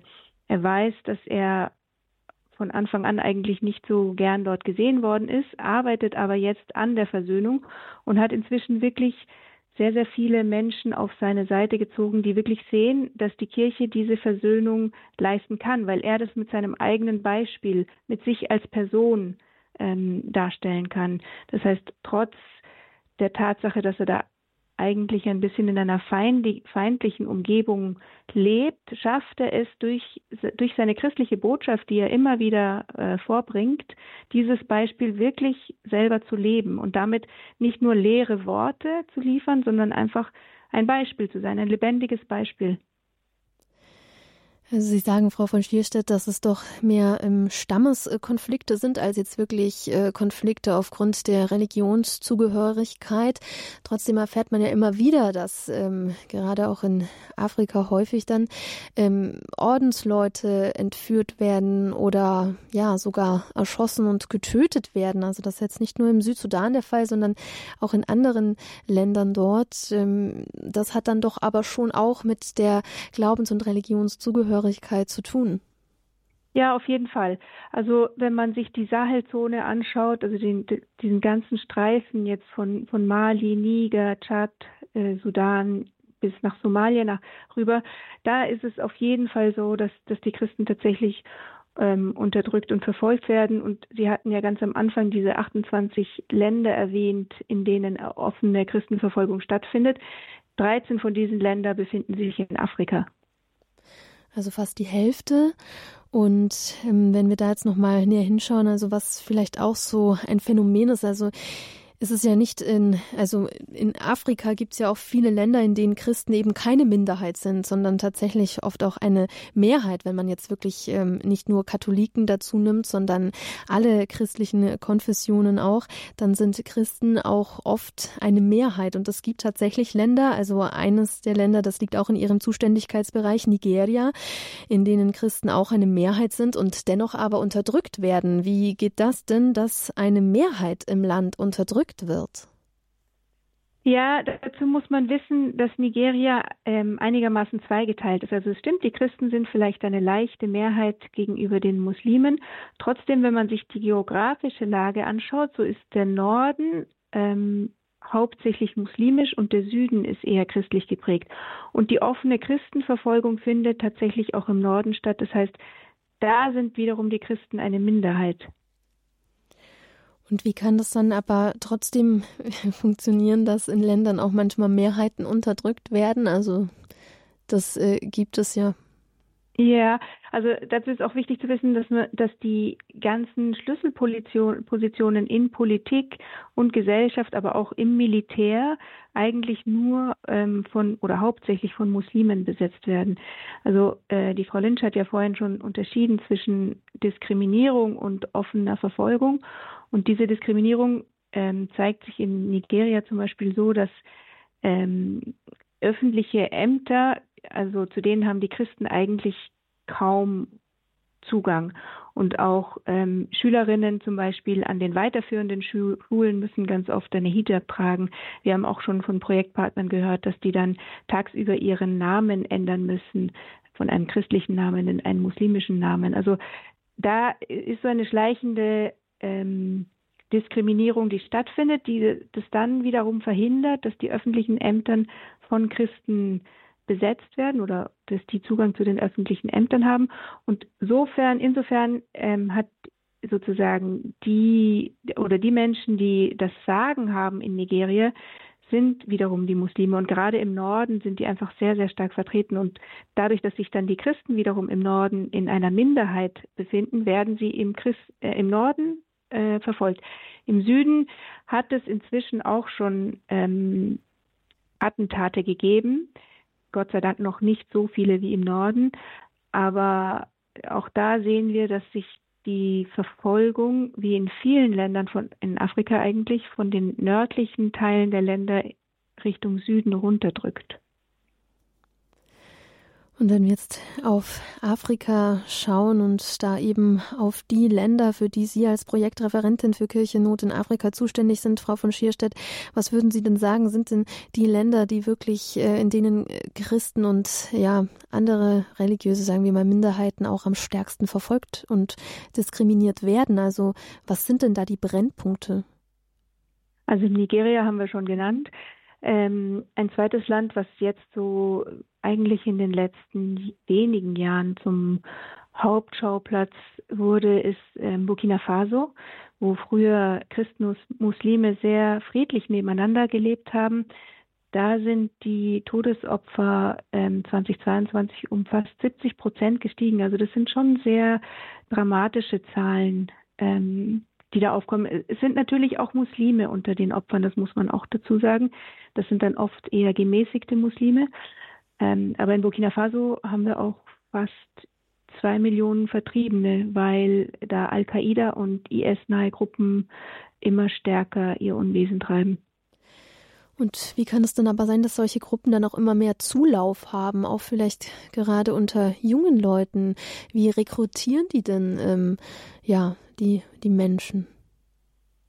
Ja, ähm, es wurde irgendwann auch die These oder die Frage aufgestellt, ob jetzt ähm, der islamische Terror im, in Afrika eigentlich den Mittleren Osten langsam ablöst und wenn das so wäre, warum? Und ähm, eines der Gründe ist natürlich, dass gerade in dieser ganzen Gegend, in dieser Sahelzone, ähm, die Schulbildung sehr niedrig, manchmal sogar gar nicht existent ist. Ähm, das heißt, wenn jemand ungebildet ist, ist es natürlich auch leichter, ihn zu radikalisieren. Zweitens herrscht dort eine sehr, sehr, sehr, sehr hohe Armut. Das heißt, auch da kann man leicht mit finanziellen Versprechen Menschen einfach rekrutieren. Ähm, und drittens, wenn man denen natürlich, wenn man da schon diese muslimische Basis hat, die äh, in vielen von diesen Ländern ja schon diese, diese Radikalität äh, wo diese Radikalität besteht, dann ist es natürlich noch einmal leichter, dort gerade auch unter den jungen Leuten Zulauf zu bekommen. Und wenn es jetzt auch um Perspektiven geht, also man hört ja auch, dass einfach die Perspektivlosigkeit auch viele in diese Radikalisierung treibt, weil sie im Land selber vielleicht gerade, wenn man jung ist und einfach auch keine ähm, Hoffnung sieht so auf die Zukunft, äh, weil einfach keine Möglichkeiten da sind, dass das durchaus auch eine Rolle spielen kann. Ja, absolut. Also ähm, ich habe teilweise ähm, solche Camps besucht von ähm, IDPs, das sind die Internally Displaced People, also Menschen, die innerhalb ihres eigenen Landes vertrieben sind. Und das waren Camps, die seit, ich weiß nicht, acht Jahren existierten. Also da ist eine Riesenperspektivlosigkeit. Das sind Kinder, die dort geboren sind, die eben gerade mal acht Jahre alt sind, die kennen gar nichts anderes. Die Jugendlichen haben sich inzwischen auch äh, daran gewöhnt, dass es eigentlich nichts außerhalb dieses Camps gibt. Es gibt meistens keine Schulen dort, ähm, weil diese Camps zwischen 20 und 50, 60.000 Menschen umfassen. Und ähm, natürlich gibt es da einfach überhaupt keine Perspektive. Dementsprechend ist es natürlich sehr, sehr einfach, dann Versprechen zu machen, die oft auch leere Versprechen sind und Menschen dort zu rekrutieren, die sich leicht radikalisieren lassen. Das sagt Kinga von Schierstedt. Sie ist Projektreferentin für Kirche Not in Afrika. Hier im Standpunkt bei Radio Horeb geht es heute um das Thema Religionsfreiheit, Ideal und Wirklichkeit. Frau von Schierstedt, Sie als Expertin, ja, wenn wir jetzt äh, generell auf dieses Thema Ideal und Wirklichkeit schauen und da ganz besonders mit Blick auf Afrika, wie sieht es denn dort generell aus? Also die Religions- und Glaubensfreiheit als Ideal und dann verglichen jetzt mit der Wirklichkeit. Also ist denn Religionsfreiheit in weiten Teilen Afrikas überhaupt auch ein Grundrecht? Und wieso oder weshalb werden trotzdem auch mehrheitlich äh, Menschen dann verfolgt, diskriminiert, unterdrückt wegen ihres Glaubens? Also in der Theorie ist es in manchen Ländern schon ein Grundrecht, aber ich glaube, in der Praxis wird es einfach auch sehr leicht umgangen. Ähm, wir hatten einmal mit einem Bischof in Nigeria gesprochen und auch nachgefragt, warum denn sich gerade der Norden immer mehr radikalisierte, beziehungsweise warum dort Christen verfolgt werden. Und ähm, er sagte, dass sich dort in der Gegend die Muslime einfach auch bedroht fühlen, weil sie merken, dass die Christen stärker werden und dass das wiederum dann eine Reaktion ist, nämlich also die Christen zu verfolgen oder immer noch weiter von irgendwelchen Ämtern auszuschließen, weil sie Angst haben, dass sie von den Christen überrollt werden. Es gibt andere Bischöfe, die sagen, ähm, dass es dahinter eine ganz klare Agenda gibt, dass äh, gerade so ein Land wie Nigeria zum Beispiel ähm, zu 100 Prozent muslimisch gemacht werden soll. Denn Nigeria, muss man wissen, ist das bevölkerungsreichste Land in, in Afrika. Es hat auch sehr viele Ressourcen, ähm, Ölvorkommnisse. Das heißt, natürlich ähm, wäre das ein Vorteil, wenn das in der Hand jetzt zum Beispiel der Islamisten wäre. Dann gibt es ja wiederum andere Bischöfe auch aus Nigeria, die sagen, es gibt eigentlich keine Agenda dahinter, sondern diese Verfolgung ist äh, einfach nur, weil sich die Muslime einfach ausbreiten wollen, so genauso wie sich die Christen ausbreiten wollen. Also das ist sehr, sehr schwer zu bewerten, weil selbst die Bischöfe in Afrika ähm, unterschiedliche Stimmen haben oder unterschiedliche Meinungen vertreten. Deswegen ist es auch für uns immer sehr schwierig, ganz genau zu sagen, was jetzt wo der Grund für Christenverfolgung ist. Aber was wir versuchen, ist dann diesen Stimmen ähm, ein Ort oder diese, diesen Menschen eine Stimme zu verschaffen, dass die sozusagen auch ihre Meinung wiedergeben können. Genau, wie hilft denn Kirche in Not jetzt vor Ort in Afrika? Also vorhin hatten Sie auch schon die Versöhnungsarbeit natürlich angesprochen, dass das auch in äh, vielen Teilen eine große und wichtige ähm, Rolle ist. Aber ähm, was sind denn jetzt noch, also wie setzt sich ähm, Kirche Not in Afrika jetzt konkret für die verfolgte Kirche ein? Ich glaube, am wichtigsten ist es einfach, bei den Menschen zu sein das ist das, was die Kirche dort versucht und Kirche Not versucht, die Kirche in dieser Mission zu unterstützen. Also ähm, vor kurzem hat mir ein Bischof gesagt, äh, der kommt aus einer Diözese, in der die Christen tatsächlich auch stark verfolgt werden, wo es immer wieder Attentate gegeben hat in letzter Zeit. Und der hat mir gesagt, wenn ich jetzt meine ganzen Priester aus den Dörfern in die Sicherheit der Stadt holen würde, was für ein Bild von der katholischen Kirche würde ich eigentlich liefern? Und er hat sich dann mit seinen Priestern zusammengesetzt und jeder einzelne von ihnen hat gesagt, nein, wir bleiben in den Dörfern. Solange da noch Christen leben, können wir nicht gehen. Wir müssen vor Ort sein. Wir müssen bei unserer Herde bleiben sozusagen. Und ich glaube, das ist dann die Aufgabe von Kirche in Not, diese Priester, diese Bischöfe darin zu unterstützen. Und da kann die, die Unterstützungsarbeit ganz unterschiedlich ausschauen. Also es gibt ähm, das hatten Sie ja schon erwähnt, eben dieses, diese Traumaverarbeitung. Da können wir dann unterstützen, indem wir zum Beispiel eine gewisse Schulung für diese Priester finanzieren, weil äh, es in den meisten Gebieten dort einfach auch keine Psychologen gibt. Das heißt, es sind die Priester, die dann zu den Menschen gehen müssen oder zu den Menschen gehen und versuchen, diese Traumata zu erarbeiten. Ähm, eine andere Bitte könnte sein, dass ein Priester ein Fahrzeug braucht, um in die ländlicheren Gebiete fahren zu können, weil wenn er zu Fuß geht, ist er natürlich viel mehr den Gefahren ausgesetzt, ähm, gekidnappt werden zu können zum Beispiel. Ähm, eine andere Art von Hilfe könnte sein, zerstörte Strukturen wie Kapellen oder Kirchen oder auch ähm, Klöster, Seminare in den Gegenden wieder aufzubauen, wo die Sicherheit wieder garantiert ist und wo die Christen dann auch wieder zu ihren Dörfern zurückkehren können. Also ich glaube, das, das Wichtige ist einfach, dass wir sagen, wir hören auf die lokale Kirche und sehen, wo ihre Nöte sind und versuchen sie dann da zu unterstützen. Also in 28 Ländern weltweit werden Christen verfolgt. 13 Länder davon befinden sich in Afrika. Und Kirche Not ist dort vor Ort, um den Menschen in den Ländern zu helfen und beizustehen. Und ja, auch die, die Kirche selbst im Ort ist für die Menschen da, trotz ihrer Situation. Und da muss man auch wieder sagen, dass man gerade in den Ländern ja, also das hatten wir vorhin auch schon erfahren, in denen Christen eben besonders stark auch unter Verfolgung, Diskriminierung und Verletzungen ihrer Rechte leiden, dass gerade dort oft besonders, äh, besonders besondere Standhaftigkeit im Glauben auch ist. Also dass gerade dort die Christen scheinbar auch ganz viel Hoffnung haben, auch wenn die Situation ausweglos erscheint. Haben Sie das auch so feststellen können jetzt auf Ihren Reisen auch, dass ähm, wie, wie stark dort eigentlich die Kirche trotzdem ist? Ja, absolut. Also ich war 2017 im Norden von Nigeria in der Stadt Maiduguri, das ist da, wo Boko Haram gegründet worden ist. Und wir hatten uns da ähm, mit Witwen unterhalten, also mit Frauen, deren Männer Opfer von Boko Haram geworden sind. Und diese Frauen haben gesagt, ähm, Boko Haram kann uns alles nehmen. Sie haben uns unsere Kirchen genommen, unsere Schulen, unsere Krankenhäuser, unsere eigenen Häuser. Boko Haram hat uns unsere Männer genommen, sie haben uns unsere Kinder umgebracht. Sie können uns auch unser Leben nehmen, aber sie können uns nicht unseren Glauben nehmen. Und das fand ich so wahnsinnig beeindruckend. Ähm, auch in diesem Fall wieder Menschen, die weder schreiben noch lesen können, aber die so einen unglaublich tiefen Glauben haben, ähm, wo ich mir auch gedacht habe, puh, ich, ich, wenn ich auf unsere Kirche hier in Europa manchmal schaue, wo man dann überlegt, ob man äh, überhaupt in die Messe geht, weil einem die Predigt nicht gefällt oder weil der Chor schlecht singt. Und da sind es Menschen, die sind bereit, ihr Leben zu geben, aber nicht von ihrem Glauben abzufallen.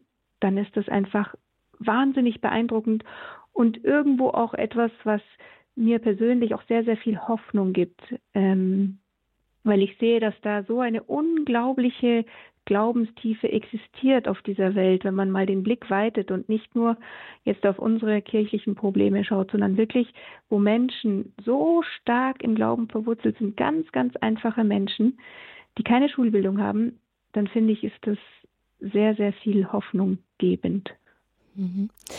Ja, und Menschen, die weit mehr unter dieser Situation leiden als wir hier, die ja wirklich eben auch existenziell bedroht sind aufgrund ihres Glaubens und ihrer Religionszugehörigkeit. Hier unser Thema im Standpunkt, die Religionsfreiheit, Ideal und Wirklichkeit. Kinga von Schierstedt, sie ist Projektreferentin von Kirche Not für Afrika. Mit ihr habe ich hier einmal näher auch auf Afrika geblickt, der Kontinent, ja, in dem sich immerhin 13 von 26 Ländern befinden, in denen ja Christen unter Verfolgung leiden.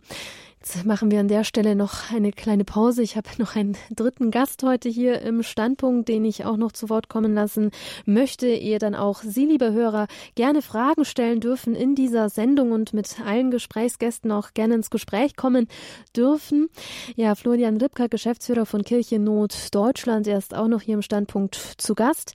Ich sage jetzt aber schon einmal die Hörerrufnummer durch. Wenn Sie Fragen haben an unsere Gäste heute im Standpunkt, dann dürfen Sie die gerne stellen zum Thema Religionsfreiheit, Ideal und Wirklichkeit 089 517 008 008. Das ist die Nummer hier ins Studio, die 089 517 008 008.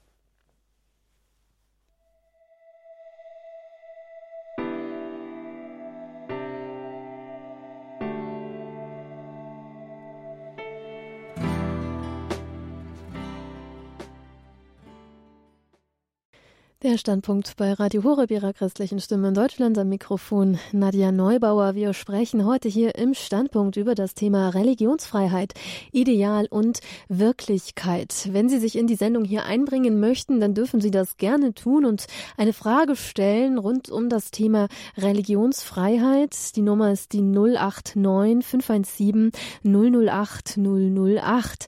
Ja, ich bin in dieser Sendung heute im Gespräch mit drei Gästen von Kirche in Not, das päpstliche Hilfswerk, das seit 76 Jahren ungefähr ja die verfolgte Kirche weltweit unterstützt und sich für unsere verfolgten Glaubensgeschwister einsetzt. Regina Lynch, Präsidentin von Kirche in Not International, ist hier zu Gast. Außerdem Kinga von Schierstedt. Sie ist Projektreferentin für Afrika von Kirchennot. Und ja, jetzt möchte ich noch mit Florian Ripka hier ins Gespräch kommen. Er ist der Geschäftsführer von Kirchennot in Deutschland. Kirchennot ist in 140 Ländern aktiv. In 23 Ländern hat Kirchennot nationale Stationen, also sozusagen die, die Geberländer, die haben da jeweils ihren eigenen Sitz und einer davon, der befindet sich auch hier in Deutschland und Geschäftsführer ist, wie gesagt, Florian Ripka. Ja, Herr Ripka, ich grüße Sie auch noch mal hier in der Sendung. Hallo. Hallo, Herr Neubauer, Herr Frau Neubauer, grüße Sie. Ich grüße Sie auch. Ja, Kirche in Not hier in Deutschland unterstützt natürlich vor allem die Projektarbeit in anderen Ländern, wie zum Beispiel die Projektarbeit auch in Afrika. Aber es äh, geht jetzt nicht nur um das Finanzielle, sondern auch das Gebet ist da immer ganz wichtig bei Kirche Not, also auch das Gebetsnetzwerk, die gemeinsame Vernetzung im Gebet. Also erst vor kurzem hat auch wieder die Aktion Eine Million Kinder beten den Rosenkranz äh, stattgefunden. Ja, erfolgreich wurde wieder gebetet rund um die Welt, eben für den Frieden auf der Welt und so auch ganz besonders natürlich für alle, die ja leiden müssen, vielleicht auch, weil in ihren Ländern das Recht auf Religionsfreiheit nicht so hochgehalten wird, wie es eigentlich der Fall sein sollte. Und jetzt im November, da hat Kirche Not ja wieder eine ganz besondere Aktion, den Red Wednesday. Also rund um den 22. November findet diese Aktion statt. Ja, Herr Ripka, vielleicht auch noch mal kurz dazu der sogenannte Rote Mittwoch. Für was steht der denn? Also beim Red Wednesday, das ist eine Veranstaltungsreihe da geht es darum, dass ähm, erstmal als äußeres sichtbares Zeichen ähm, weltweit oder zumindest in den Ländern, in denen Kirche in Not Büros hat, äh, in Deutschland auch, ähm, aber auch in den meisten europäischen Ländern, dass dort Kirchen und andere öffentliche Gebäude rot angestrahlt werden, um Aufmerksamkeit zu erregen. Es ist äh, so, dass äh, natürlich die Menschen etwas Sinnenhaftes brauchen und deswegen werden eben diese Gebäude rot angestrahlt, und in den Gebäuden, es sind ja meist Kirchen, ähm, finden dann ähm, Andachten statt, heilige Messen, Anbetungsstunden, aber auch ökumenische Aktionen, eben um auf das äh, Menschenrecht der Religionsfreiheit und insbesondere, es ist ja das Herzensanliegen von Kirche in Not, auf die Christenverfolgung hinzuweisen. Genau, also an diesem roten Mittwoch, also diese Aktion Red Wednesday, die wird eben genutzt, um wirklich ein Zeichen, ein sichtbares Zeichen auch zu setzen für verfolgte Glaubensgeschwister. Und da muss ich jetzt auch wieder hier an Sie die Frage stellen, warum es denn so wichtig ist, dieses Zeichen zu setzen. Also ich meine, alleine ähm, davon, dass wir jetzt hier Gebäude rot anstrahlen, wird die Situation in den Ländern, in denen Christen eben verfolgt, unterdrückt, gemacht werden, ja nicht besser. Ja, schön wäre es, wenn es so einfach wäre, aber Sie haben schon vollkommen recht, so einfach ist es natürlich nicht. Ähm, warum machen wir darauf aufmerksam? Es gibt zwei Gründe. Der erste Grund ist ähm, natürlich, wir wollen Betroffenheit wecken, wir wollen darüber informieren. Ähm, wir haben es ja gerade schon gehört, dass die Situation hier bei uns in Deutschland ein bisschen anders ist, dass oft Religion so als eher unwichtig empfunden wird und Religionsfreiheit nicht ganz so wichtig wie andere Menschenrechte, aber es gibt halt mal keine Menschenrechte erster und zweiter Klasse. Und wenn man bedenkt, was Religion ist, also nämlich das, woran ich mein Herz festmache, woran ich glaube, worauf ich eigentlich mein ganzes Leben aufbaue, und wenn mir das vorgeschrieben wird oder wenn ich sogar mit Gefahr für Leib und Leben rechnen muss, ähm, wenn ich mich zum Beispiel ja zu, zu Jesus Christus bekenne, dann ist das ein enormer Eingriff. Und ähm, ich denke, es ist ähm, nicht nur die Vorstufe, wie man so, äh, so gerne sagt, also ein, ein Indikator, ein Lackmustest, wenn Religionsfreiheit ähm, ja beeinträchtigt ist, dann geht es auch bald mit den anderen, Klammer auf, wichtige Fragezeichen, Klammer zu, äh, Menschenrechten den Bach hinunter. Ich denke, wenn die Religionsfreiheit eingeschränkt ist, dann ist man schon ziemlich am Ende der Freiheiten des Menschen angelangt. Also wir wollen darauf aufmerksam machen, wir wollen den Menschen sagen, es ist nicht egal, ob man jetzt äh, an etwas glauben kann oder nicht es ist auch nicht unbedingt nur Privatsache, sondern die Christen sollen auch eine Stimme haben dürfen. Die sollen auch ihre eigenen Standpunkte einbringen dürfen.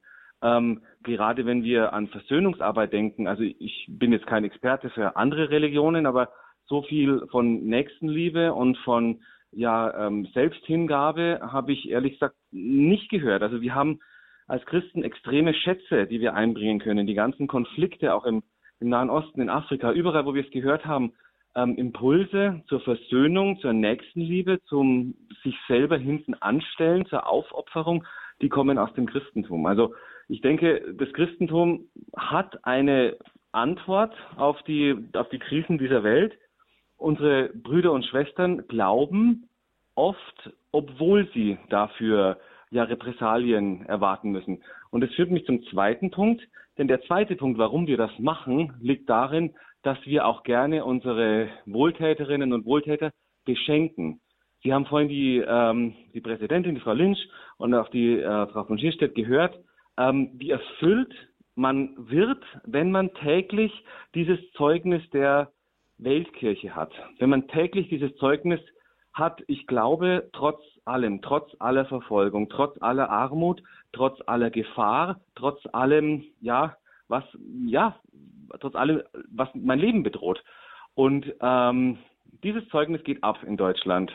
Ich weiß nicht warum, aber es ist so, man bekommt in Deutschland, außer bei Kirchennot äh, und bei Radio Horeb natürlich, aber man bekommt kaum etwas sonst mit. Man bekommt kaum etwas mit von den ähm, Christen im Nahen Osten. Dort, ähm, wo jedes Mal, wenn ich einen Gast vom Nahen Osten habe, der dann zum Beispiel erzählt, dass die Kinder bei, im, im Kloster im Innenhof spielen, weil dort ist es ein sicherer Ort, oder dass die Kirche ähm, auch mit, mit, mit, mit, mit zum Beispiel mit Mikrokrediten ähm, kleine äh, Unternehmen fördert. Wenn ich mitbekomme, dass ähm, ein, ein, ein Bischof aus Pakistan jeden Tag, ähm, wenn er in die Messe geht oder wenn er halt von seinem Arbeitsort, äh, wenn er von seinem Wohnort zu seiner Kirche geht, immer damit rechnet, ähm, eine, sich eine Kugel einzufangen, wie er gesagt hat.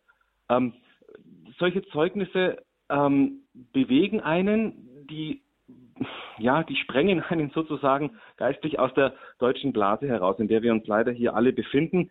Wir kreisen um, um Probleme, die natürlich gelöst werden müssen, die auch nicht unwichtig sind.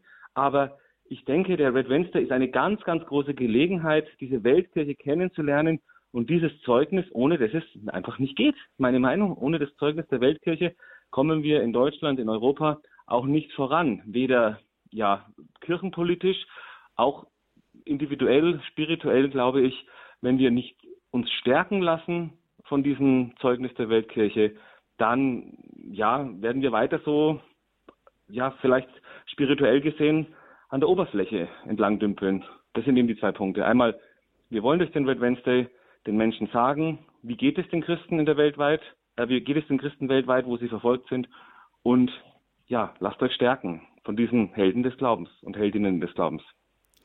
Also, dass wir hier einfach auch unsere Verbundenheit ausdrücken mit den Menschen, die wirklich, ja, die dann schwereres Los haben oder überhaupt, äh, ich meine, wir können ja hierzulande nicht von, überhaupt nicht von schwerem Los sprechen, was die Religionsfreiheit angeht. Da sind wir ja frei. Also, wir müssen jetzt nicht fürchten, wenn wir auf der Straße unterwegs sind und ein Kreuzzeichen machen, dass wir dafür ins Gefängnis geworfen werden oder wenn wir irgendwie einen Rosenkranz offen tragen, dass, ähm, dass uns da irgendwas passiert oder uns jemand anspuckt. Also da, Davon sind wir ja hier glücklicherweise doch noch ähm, weit entfernt und äh, trotzdem gerät das oft zu uns Hintertreffen, weil wir ähm, vergessen eben, also dass es da Menschen gibt, die wirklich wegen ihres Glaubens und ihrer Religionszugehörigkeit tatsächlich leiden müssen und da fürchten müssen, äh, dass ein Bekenntnis zu Jesus Christus sie ja vielleicht sogar in den Tod äh, am Ende treibt. Wir sprechen hier im Standpunkt bei Radio Horeb heute um das, über das Thema Religionsfreiheit, Ideal und Wirklichkeit. Florian Ripka ist Geschäftsführer von Kirchennot Deutschland. Hier gerade die Aktion Red Wednesday angesprochen. Die findet auch bei uns äh, im Radio statt am 21. 22. November in Balderschwang. Da sind wir dran, informieren Sie über das Thema noch einmal näher und ja, machen auch mit, setzen ein sichtbares Zeichen dann auf für unsere verfolgten Glaubensgeschwister. Und jetzt im Standpunkt, also wenn, wenn Sie auch noch eine Frage haben, die Sie einbringen möchten hier in die Sendung, 089 517 008 008. Eine Anruferin, die ist schon in der Leitung und ähm, hat eine Frage. Ich grüße Sie, hallo. Ich bin stehen geblieben bei der Dame Regine, wie sie heißt, weiß ich nicht. Frau Lynch, ja? Ja, ähm, mit Pakistan. Und sie, äh, ich, äh, mit Asibibi, ich habe das äh, verfolgt und dass diese Sabasbati äh, umgebracht worden ist, weil er befreundet war mit ihr. Und ich frage mich, die Anwälte, die mussten ganz mutig sein, weil die Anwälte werden auch, es muss schwer sein, einen Anwalt zu haben für jemanden, der, wie heißt dieses Gesetz? Ähm, das Blasphemiegesetz. Oder ja. Antikonversionsgesetze gibt es ja, glaube ich, auch noch, ja. Ja, ja, ich meine, die Anwälte müssen äh, die, die verteidigen, die, die, die Christen und so, aber das, das muss eine ganz gefährliche Sache für die Anwälte, weil so viele Leute umgekommen sind, was sie gehalten haben zu Asia Bibi damals. Ja, vielleicht möchte Frau Lynch da gerne noch mal was dazu sagen. Ja, ähm, genau. wie, wie sieht das denn aus? Also jetzt, ich kann das völlig verstehen und nachvollziehen, dass man sich da selbst natürlich auch in eine Gefahrensituation begibt, wenn man versucht, dann den anderen zu helfen. Ich glaube, Sie hatten es vorhin auch schon mal kurz angesprochen, aber vielleicht können Sie ja aus Ihrer eigenen Erfahrung auch noch mal schildern, wie ist das für die Anwälte, die eben für, für solche äh, Menschen dann eintreten? Ja, natürlich ist es äh, für die auch. Es ist sehr gefährlich und das sind sehr mutige Menschen. Ähm, das sind zum größten Teil Christen ähm, die wissen wohl, wenn sie diese Arbeit machen, ähm, dass sie auch ihr eigenes Leben riskieren. Aber das ist, ja, das ist ein Beispiel von dem Mut von den, von den Menschen dort. Und äh, ich denke, wir müssen auch, wir müssen auch für sie beten. Also ich finde es sehr wichtig, dass wir Christen hier für die verfolgten Christen weltweit beten und für allen, die denen helfen. Also es ist wirklich nur mit mit ähm, mit Gottes Hilfe und mit dem Schutzengel, dass sie weiterhin solche Arbeit machen kann, wir können. Beantwortet das Ihre Frage? Vielen Dank. Ja, sehr gerne. Vielen Dank für die wunderbare Sendung. Das erweitert unsere Perspektive und äh, man ist ganz erschüttert. Vielen Dank für alles. Danke auch Ihnen für den Anruf. Ja, eine nächste Anruferin aus Ankum, die hat uns auch erreicht. Äh, Frau Fechler, ich grüße Sie. Hallo. Ja, ich grüße Sie auch, Frau Neubauer. Sie sind eine gute Moderatorin. Ähm, ich wollte mich nur bedanken. Das liegt mir auch sehr am Herzen, gerade dieses Thema die verfolgten Christen. Ich kann sagen, dass ich wohl jeden Tag daran denke und für sie bete, obwohl ich nicht weiß, man weiß ja nicht, ob das armselige Gebet, was man äh, da äh, Gott schenkt, ob das jetzt wirklich eine Wirkung hat. Das ist ja auch unser Glaube, dass es so ist und dass sich das verbindet mit dem Gebet der anderen. Ähm, ich wollte denen auch danken, der Frau Lynch und äh, von äh, Schierstedt, oder genau, Frau von dass sie sich da in diese Länder begibt. Pakistan bin ich auch mal alleine, weil ich ja Religionslehrerin war und ich wollte da helfen bei Dr. Ruth V. Da lebte sie noch in Karachi. Und da war das auch noch nicht so schlimm. Oder es war noch nicht, ja, gut. Das war ein, sie hat ja auch, sie ist ja bei allen, sie hat ja allen geholfen, damals als Ärztin, den ist ja überwiegend Muslim, muslimisch. Und äh, ja, ich denke mir, wenn jetzt die Christen, die, die, wenn die Christen in der Welt jetzt so auch Muslime verfolgen würden, wir es ja nun häufig auch haben, obwohl auch die Muslime betroffen sind, manchmal die so in Minderheiten, ob da nicht doch eine Stimme sich erheben würde, wie zum Beispiel Papst Franziskus, und wirklich Einheit gebieten würde. Und das vermisse ich ja nun wirklich auch manchmal bei denen, die ja das auch gar nicht wollen, die auch wirklich mit denen man friedlich leben kann noch. Und ich habe mich eingesetzt damals, als die Flüchtlinge kamen hier. Sie sind, äh, manchmal kann man sich eine Scheibe davon abschneiden, äh, von wie sie den Ramadan halten und wie sie auch die Gebetszeiten halten. Aber das, was da Boko Haram, das ist, der wird ja auch gar nicht beeinflusst äh, werden können von der UN mit irgendwelchen, äh, ja, äh, finanziellen Einbußen, sondern der macht es ja auch aus Überzeugung. Da ist ja ein richtiger Hass dahinter und er ist auch äh, ja, ein Bischof hat ja zum Rosenkranz besonders dagegen aufgerufen, aus dem Land auch. Und äh, da ist, glaube ich, äh, kein, liegt es nicht auch ein bisschen daran, dass eben da der Koran auch missverstanden wird. Es gibt Stellen da drin, die auch als äh, Schülerin ganz, als ich da noch ziemlich jung war, da hörte ich mal das ein Moslem ins Paradies kommt, wenn er einen Christen tötet. Und das hat mich doch sehr umgeworfen damals schon. Das ist ja nicht die Überzeugung von allen Muslimen, die auch, mit denen man auch sehr gut und friedlich zusammenleben kann, wie ich das hier auch erlebt habe. Aber es ist schon irgendwas drin, was ähm, ja anstachelt. Und ähm, wir wollen das nicht so aussprechen, aber ja gut. Also auf jeden Fall erstmal der Dank an die, die sich einsetzen bei Kirche und Not, hat ja uns Vertriebenen damals, als Kind habe ich das alles miterlebt, Flucht und Vertreibung. Da hat Pater Werenfried von Straten was Großartiges gegründet, das sich so ausgebreitet hat. Das ist schon ein Wunder. Und Dankeschön dafür. Ja, vielen Dank auch Ihnen hier für, ja, für das Wort hier in der Sendung, Frau Fechler. Ich bin jetzt keine Expertin, aber ich glaube einfach das, was auch Herr Ripker vorhin angesprochen hat und was wir jetzt auch hier im Laufe der Sendung öfter gehört haben, einfach was die Christen natürlich äh, auf jeden Fall mitbringen, ist diese Nächstenliebe, eben dieses ja. äh, Liebe deinen Gott, äh, liebe dich selbst wie deinen Nächsten. Und ähm, diese Nächstenliebe ist ja, glaube ich, wirklich etwas äh, spezifisch Christliches, was wir natürlich auch dann so leben dürfen und auch natürlich so weitergeben sollen. Und dann spielt ja da auch ganz viel diese Versöhnung mit rein. Und ja, ich kann es jetzt nicht genau sagen, aber vielleicht deswegen auch der Grund im Islam, weshalb da vielleicht oft auch eine andere Radikalisierung stattfindet. Mhm.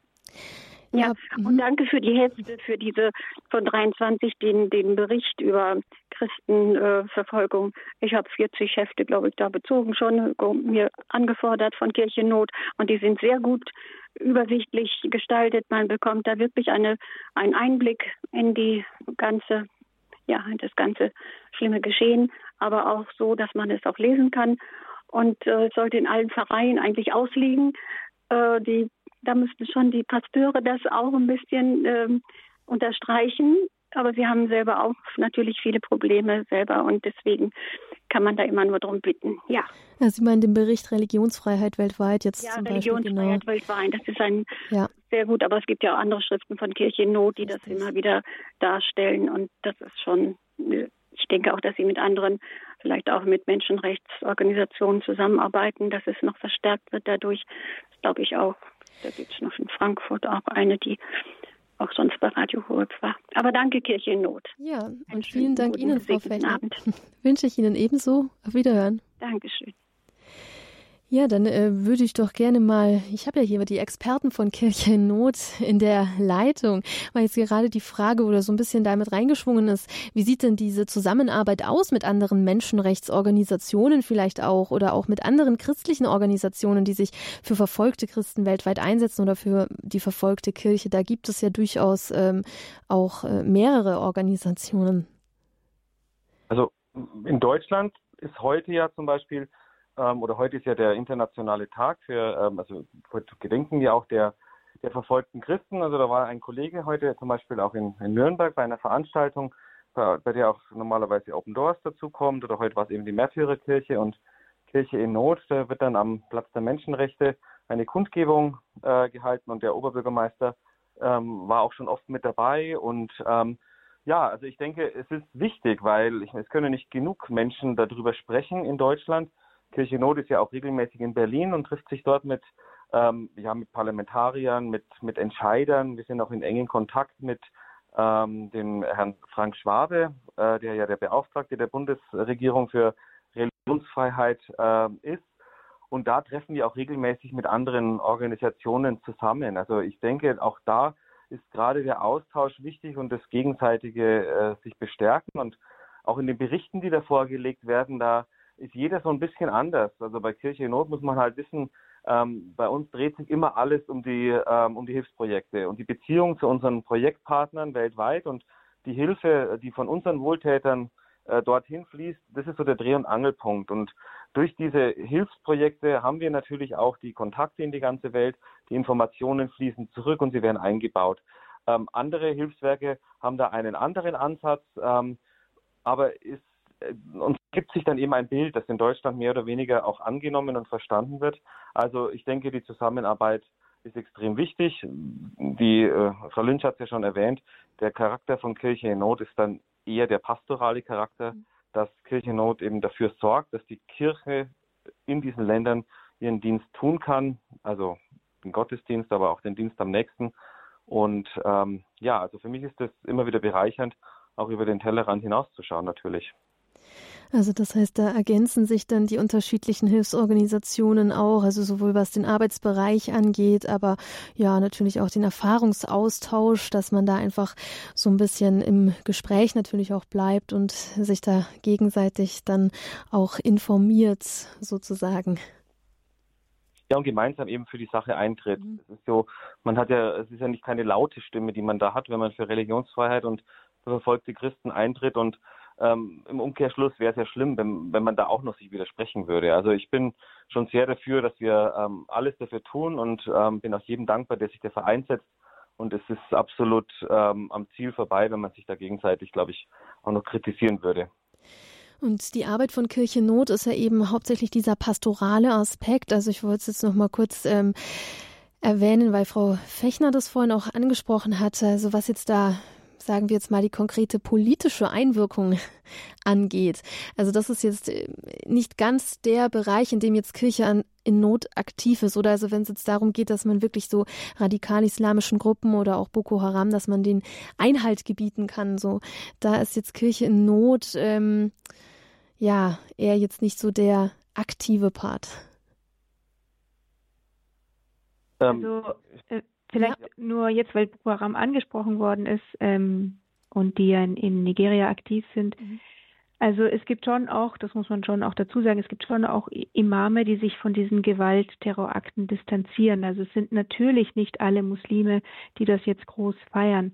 Ich glaube, ein Vorteil ist von der katholischen Kirche, dass sie einfach eine Gemeinschaft ist. Das heißt, es ist eine ähm, Kirche und, und der, der Islam ist oft in verschiedene kleine Untergruppierungen geteilt. Und ein anderer Vorteil ist eben der, der vorhin schon angesprochen worden ist, ist diese Nächstenliebe. Und dazu muss man aber sagen, gerade was diese Versöhnungsarbeit angeht, das ist nicht einfach. Also ähm, gerade da im, in den Gebieten, wo Christen verfolgt sind, wo sie stark traumatisiert sind, wo sie wirklich die grauenvollsten Dinge erlebt haben und die Priester jetzt quasi als Art äh, Psychologen fungieren. Das ist eine wahnsinnig schwierige Arbeit, da diese Versöhnung auch wirklich ähm, ans Tageslicht zu bringen und, und diese Witwen zum Beispiel, die ich vorhin erwähnt hatte, die ähm, sagen, okay, Boko Haram kann uns nicht unseren Glauben nehmen, die sind natürlich trotzdem stark traumatisiert, weil eben ihre Männer, ihre Kinder umgebracht worden sind. Ähm, trotzdem versuchen sie jeden Tag wieder Ja zum Leben zu sagen. Und sie schaffen das auch nur, weil sie diese Unterstützung von den Priestern haben, die eben diese Versöhnungsarbeit leisten. Und sie genau wissen, in der Bibel steht, man soll seine Feinde lieben oder die einen, die für die verfolgt oder diejenigen, für die einen verfolgen, beten. Und das ist sehr einfach dahergesagt, aber das dann wirklich zu leben, ist unglaublich schwierig. Und ich glaube, das ist ein Riesenvorteil, den die Christen haben, nämlich, dass sie wirklich daran glauben und das dann auch leben können. Hm. Also ich habe das ähm, auch ein bisschen ähm, selbst erfahren dürfen. Also ich war ähm, letztes Jahr in Ruanda und dort hat ja 1994 dieser schlimme Genozid äh, stattgefunden, also die Hutus und die Tutsis. Und ähm, ja, auch dort ist immer noch die Versöhnungsarbeit im Gange und das ist, ähm, also man bemüht sich da wirklich sehr, aber dass es doch auch äh, schwer ist. Also klar, das braucht oft Jahrzehnte, vielleicht sogar, bis da echte Vergebung und Versöhnung dann auch äh, stattgefunden hat und stattfinden kann. Aber es ist eben wichtig, dass es dann natürlich die Kirche im Land gibt, die sich äh, überwiegend da engagiert, eben auch was diese Versöhnungsarbeit angeht und diese Vergebung, dass am Ende tatsächlich dann auch Freiheit ähm, herrschen kann, auch ja die Freiheit vor allem auch in den Herzen dann der Menschen. Und äh, Kirche Not, also um nochmal ganz kurz auf das Thema auch zurückzukommen, wenn es jetzt um diese Versöhnungs- und Vergebungsarbeit geht, nimmt die Politik denn dann auch Kenntnis davon? Also jetzt zum Beispiel, weil das äh, Thema Ruanda gefallen ist, ich glaube, die Politik ist sich schon sehr bewusst, dass die Kirche da eine enorme Arbeit leisten kann, weil man natürlich über die Religion die Herzen sehr, sehr viel tiefer berühren kann, als das politische Reden machen. Und ich glaube, in vielen Ländern ist, sind sie sich vielleicht dessen bewusst, dass die Kirche da sehr, sehr viel macht, ähm, jetzt nicht nur was die Versöhnungsarbeit betrifft, sondern in ganz vielen Ländern, gerade ja auch in Afrika, äh, muss die Kirche die, die, den Staat oft ersetzen, gerade wenn es um, ich weiß nicht, die Präsenz in den Dörfern geht. Manchmal ist die Kirche diejenigen, die, oder ist die, die Kirche diejenige, die das Wasser, den Brunnen gebracht hat, die die Schulen gebaut hat, die Krankenhäuser oder so gebaut hat. Also ich glaube, die ähm, theoretisch sind sie sich dessen sehr bewusst, dass die Kirche da unglaublich viel macht. Das heißt aber noch lange nicht, dass sie die Kirche deswegen lieben. Und genau das war jetzt heute hier im Standpunkt unser Thema Religionsfreiheit, Ideal und Wirklichkeit. Also es sollte eigentlich zu den Grundrechten gehören. Jeder Mensch sollte das Recht haben, seine Religion frei ausüben zu dürfen. Und doch ist es in vielen Teilen der Welt nicht der Fall. Ich war hier im Gespräch mit Kinga von Schierstedt, Projektreferentin von Kirchennot für Afrika. Regina Lynch, sie ist Präsidentin von Kirchennot International und Florian Ripka ist Geschäftsführer von Kirchennot Deutschland. Und zum Ende der Sendung würde ich vielleicht auch alle drei noch mal ganz kurz äh, bitten. Sie arbeiten für ein Hilfswerk, in dem es ja nicht ohne den Glauben geht. Also der Glaube an Gott, der spielt bei Ihnen mindestens so eine zentrale Rolle wie hier äh, für uns bei Radio Horeb. Was bedeutet es Ihnen denn, für ein solches Hilfswerk zu arbeiten? Vielleicht, wenn jeder kurz einen Satz dazu sagen kann. Ja, also für mich ähm, ist es wahrscheinlich ist es eine Mission. Also es ist ein Privileg. Privileg. Ich, ich lerne jeden Tag äh, viel von den Menschen, äh, die wir begegnen. Und ähm, es gibt mir auch Hoffnung. Also ähm, wir haben den Glück, also in den Zentrale in Königstein, wir haben eine heilige Messe jeden Tag. Und ich denke, das gibt uns auch die Gelegenheit für die Christen zu beten, die vielleicht nicht durch Geld geholfen werden. Und ähm, gerade jetzt, also diese Wochen, wir beten viel für die Christen in, in Gaza, die kleine Gruppe, die noch da ist, äh, oder in Myanmar. Wir, wir beten für, für, für den Frieden in der Ukraine. Und ähm, ich kann mir nicht vorstellen, ähm, wie man ohne diese Gebet sonst leben könnte. Ja. Das sagt Regina Lynch. Und Frau von Schierstedt, bei Ihnen?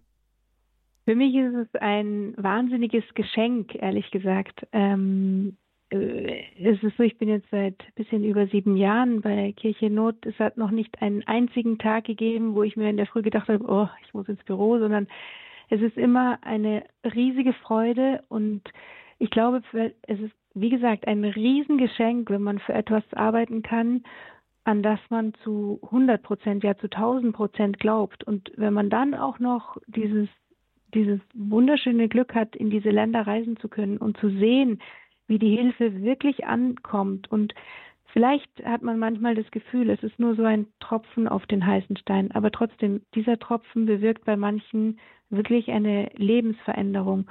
Und das zu sehen, ist einfach das schönste Geschenk, was man sich vorstellen kann. Ja, und Herr Ripka, bei Ihnen zum Schluss noch.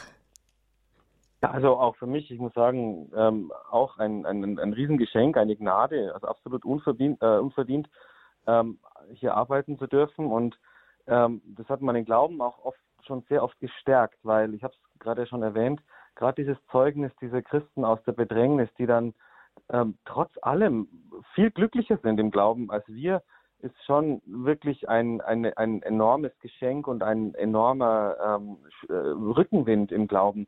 Und gleichzeitig ist es aber auch, ähm, was unsere vielen Wohltäterinnen und Wohltäter ähm, an Liebe, an, an, an, an Herzensgüte, an, ja, an materiellen Mitteln, also auch äh, kleine Beträge, also alles, was, was da gespendet wird und was da auch alles mit auch erzählt wird und kommuniziert wird, die vielen Anliegen, aber auch die, diese, diese enorme Liebe auch für die Weltkirche. Also das, das macht mich staunen, weil ich meine, die ganze Hilfe ist ja auch nur möglich durch durch, ähm, durch die Unterstützung unserer Wohltäterinnen und Wohltäter. Sie wissen ja, wir kriegen ja keine Kirchensteuergelder und auch keine Gelder aus Berlin und so weiter. Ist auch gut so. Ähm, dies, dieses ganze Werk steht auf, ist gegründet auf der Liebe und dass man das so konkret sehen darf und wir sind eben für den Teil zuständig hier in München, ähm, den dann ähm, die, die, die Mittel zu sammeln und dann unseren Kollegen in der Zentrale zur Verfügung zu stellen, dass die dort auf die entsprechenden Länder dann auch verteilt werden. Also zu sehen, dass so etwas ohne Verträge, ohne langfristige ähm, Absicherungen, dass das einfach aus der Vorsehung gelebt wird. Also ich glaube, und das habe ich auch schon gehört von Projektpartnern, die Liebe unserer Wohltäterinnen und Wohltäter, das ist die konkret gewordene Vorsehung für ganz, ganz viele Menschen weltweit. Und da Zeuge zu sein, wow, also das ist wirklich etwas, was auch mich jeden Tag jubeln lässt, wenn ich in die Arbeit gehe. Dann war das jetzt hier im Standpunkt bei Radio Horeb das Schlusswort von Florian Ripka, er ist Geschäftsführer von Kirche Not Deutschland heute. Unser Thema im Standpunkt war die Religionsfreiheit, Ideal und Wirklichkeit. Viele Erfahrungsberichte haben wir hier gehört von ja, unseren Kollegen von Kirche in Not, die hier in dieser Sendung zu Gast waren. Sie können diese Sendung auch noch einmal nachhören auf horeb.org in der Mediathek dann im Bereich äh, Standpunkt. Und hier noch einmal der Hinweis, wir als ähm, deutsche Christen. Wir sind natürlich auch eingeladen, für unsere verfolgten Glaubensgeschwister in anderen Teilen der Welt ein Zeugnis zu geben und ja, ein Zeichen zu setzen.